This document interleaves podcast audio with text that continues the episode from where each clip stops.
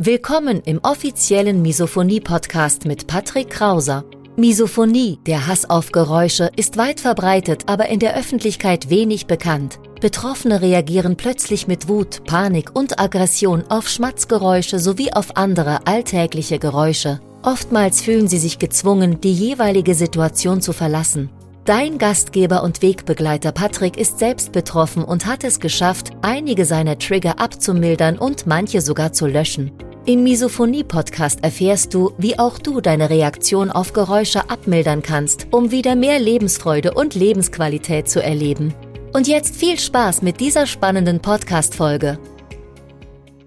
Hallo und herzlich willkommen zu diesem neuen Video. Mein Name ist Patrick Krauser, ich bin Autor, Blogger und ich bin Misophoniker und im heutigen Video soll es mal darum gehen, es soll um drei Gründe gehen, warum du dich als Misophoniker dafür nicht schämen musst. Viel Spaß im Video. Durch sehr viele Gespräche mit anderen Misophonikern habe ich erkannt, dass viele Misophoniker sich für die Misophonie schämen und im heutigen Video soll es eben mal darum gehen, drei Gründe, warum du dich nicht für die Misophonie schämen musst, warum du dich nicht für die Misophonie schämen solltest. Grund Nummer eins, ganz simpel, du kannst nichts dafür.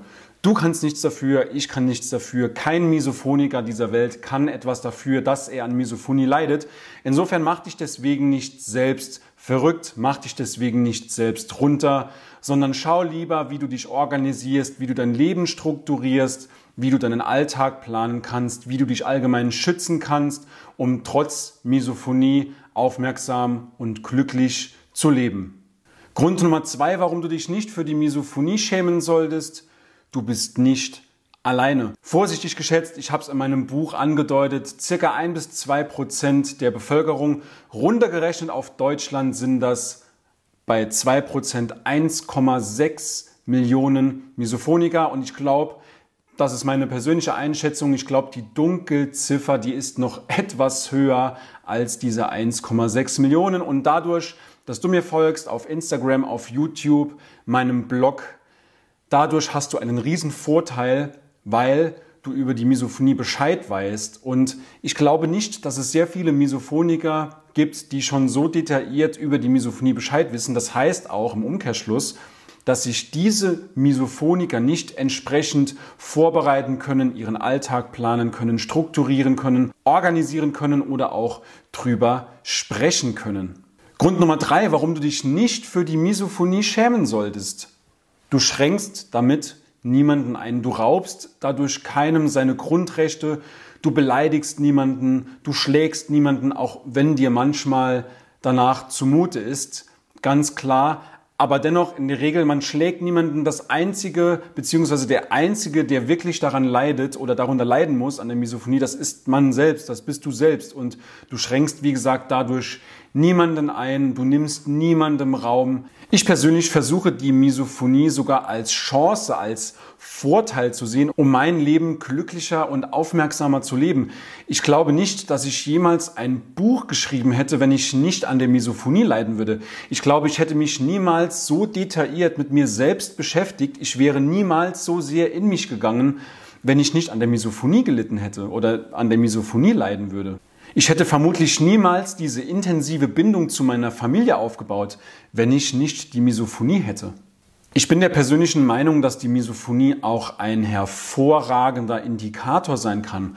Ein Indikator für diejenigen Menschen, die du in deinem Leben binden solltest, die du in deinem Leben haben solltest und für diejenigen Menschen, die du beiseite schieben solltest, beziehungsweise auch den Kontakt reduzieren oder abbrechen solltest. Natürlich, das ist bei manchen Familienangehörigen, wenn die kein Verständnis zeigen, relativ schwierig. Aber dennoch, es ist definitiv ein guter Indikator für diejenigen Menschen, die dir wichtig sind und denen du auch wichtig bist. Ja, mein größter Wunsch ist es natürlich, dass die Misophonie irgendwann in aller Munde ist, dass man darüber Bescheid weiß, dass der einzelne Misophoniker sich nicht mehr rechtfertigen muss, wenn er mal aus einer Situation flüchtet, dass er sich nicht mehr permanent erklären muss, ja, warum reagierst du so aggressiv auf Geräusche, wie du reagierst. Das ist mein größter Wunsch. Und in der Videobeschreibung findest du noch einige Links. Denk dran, es ist aktuell die Oster-Sale-Woche. Das heißt, du kannst bis zu 75 Prozent auf meine Produkte sparen, auf das Mentoring-Programm beziehungsweise auf den Online-Kurs. Und schreib mir gerne auch mal in die Kommentare, schämst du dich für deine Misophonie? Und wenn ja, Warum? Warum schämst du dich nicht mehr dafür? Und wenn dir das Video gefallen hat, dann lass gerne einen Daumen nach oben da und vergiss nicht, den Kanal zu abonnieren, dann wirst du kein Video mehr verpassen. Ich wünsche dir alles Gute und viel Erfolg. Dein Patrick. Ciao.